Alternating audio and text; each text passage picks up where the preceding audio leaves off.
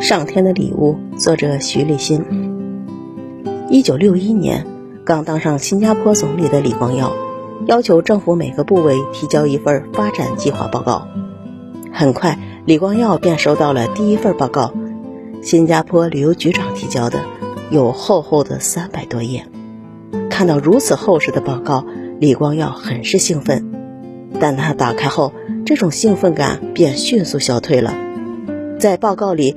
旅游局长向李光耀大倒苦水，称新加坡几乎是亚洲乃至全世界最糟糕、最不适合发展旅游业的国家，既没有像中国那样的万里长城和故宫，也没有像日本那样的富士山和北海道，除了一年四季晒死人的直射阳光外，几乎再没有什么东西了。先天不足，旅游业根本无法发展。看完报告后。李光耀把旅游局长叫了进来，问：“你认为上天薄待新加坡？”对方立即回答：“何止薄待，简直是虐待！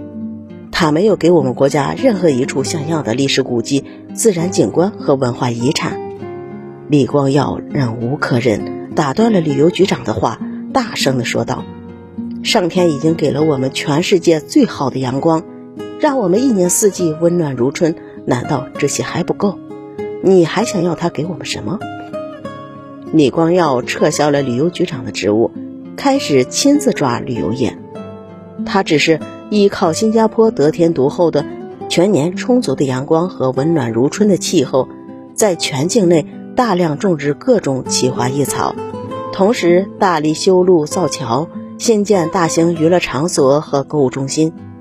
很快。新加坡便一举成为蜚声海内外的花城、娱乐城和购物天堂，世界各地的游客纷至沓来，新加坡旅游业收入连续多年居亚洲第一。